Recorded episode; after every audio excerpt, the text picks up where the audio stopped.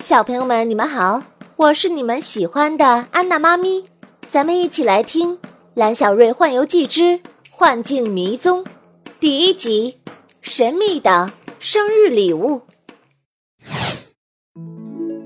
蓝小瑞特别喜欢小动物，所以在十岁生日的前一天晚上，蓝小瑞许下生日愿望。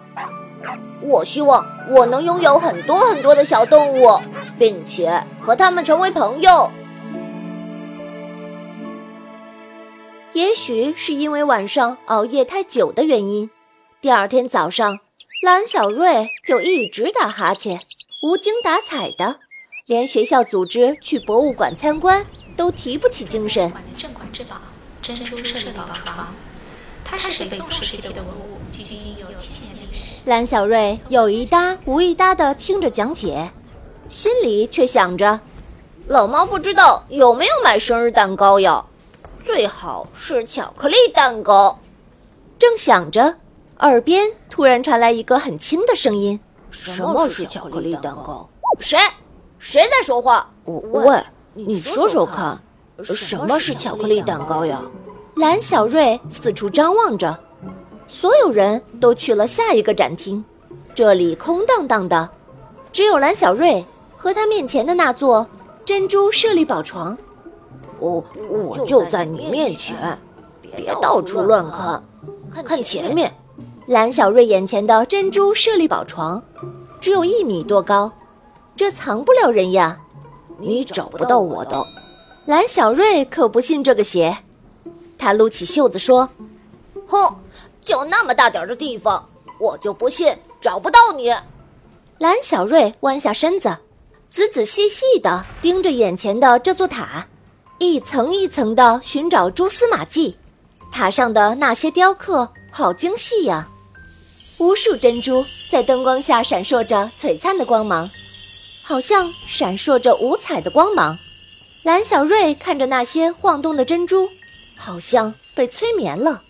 眼皮越来越重，他打了一个超级大哈欠，就什么都不知道了。哎呀，好困呐！哦，小朋友，醒醒，醒醒啊！你怎么在这里睡着了？哦哦，我也不知道怎么回事儿。蓝小瑞突然觉得怀疑起那个声音是不是真的存在，他红着脸，挠着头说。哦哦哦，可能可能是我听错了。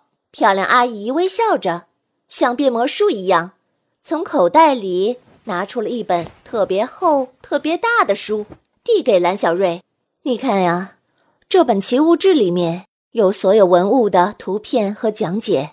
现在我把它作为生日礼物送给你。”蓝小瑞低下头，看着手里的书说：“哦。”这个生日礼物真是太特殊了，嗯，奇怪，你怎么知道今天是我生日的？蓝小瑞抬起头，可是阿姨已经不知道什么时候离开了。哦，今天真是个奇怪的日子。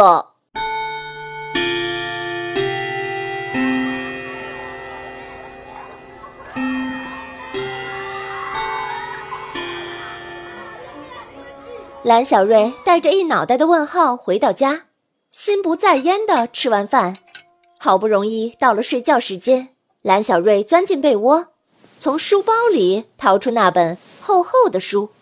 这本书看起来比爷爷的年纪都要大，整本书是用线装订起来的，纸张都泛黄了，封面上写着“奇物志”三个字。翻开第一页就是一幅画。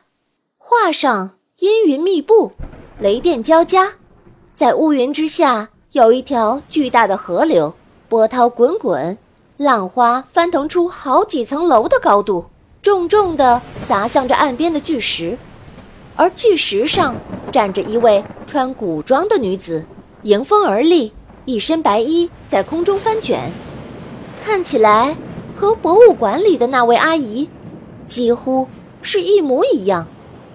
画里的女子面对着大河对岸，好像有许多心思的样子。